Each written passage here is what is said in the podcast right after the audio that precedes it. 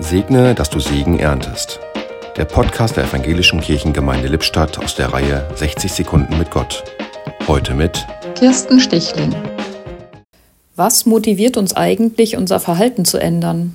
Denn darum geht es doch, wenn ich leben will nach dem Motto Segne, dass du Segen erntest. Leicht scheint mir das nicht. Denn auch wenn ich weiß, dass alles, was ich tue, sich auf andere auswirkt, so kann ich schlechte Gewohnheiten doch nicht ablegen wie eine Jacke, die mir nicht mehr passt oder gefällt. Was motiviert mich also, mit meinem Verhalten ein Segen zu sein? Einen Sinn muss mein Tun haben. Ich muss wissen, was ich mit dem, was ich sage oder mache, bezwecke. Dann bin ich nicht machtlos. Die Reaktionen der anderen zeigen mir oft, auf welchem Weg ich bin. Wir kennen das doch alle. Wir können mies gelaunt durch unseren Alltag trotten und stiften damit bei unserem Gegenüber auch schlechte Stimmung. Vielleicht geht's aber auch so. Ich lächle einen Menschen an und er lächelt zurück. Ich grüße freundlich jeden auf der Straße und werde oft zurückgegrüßt.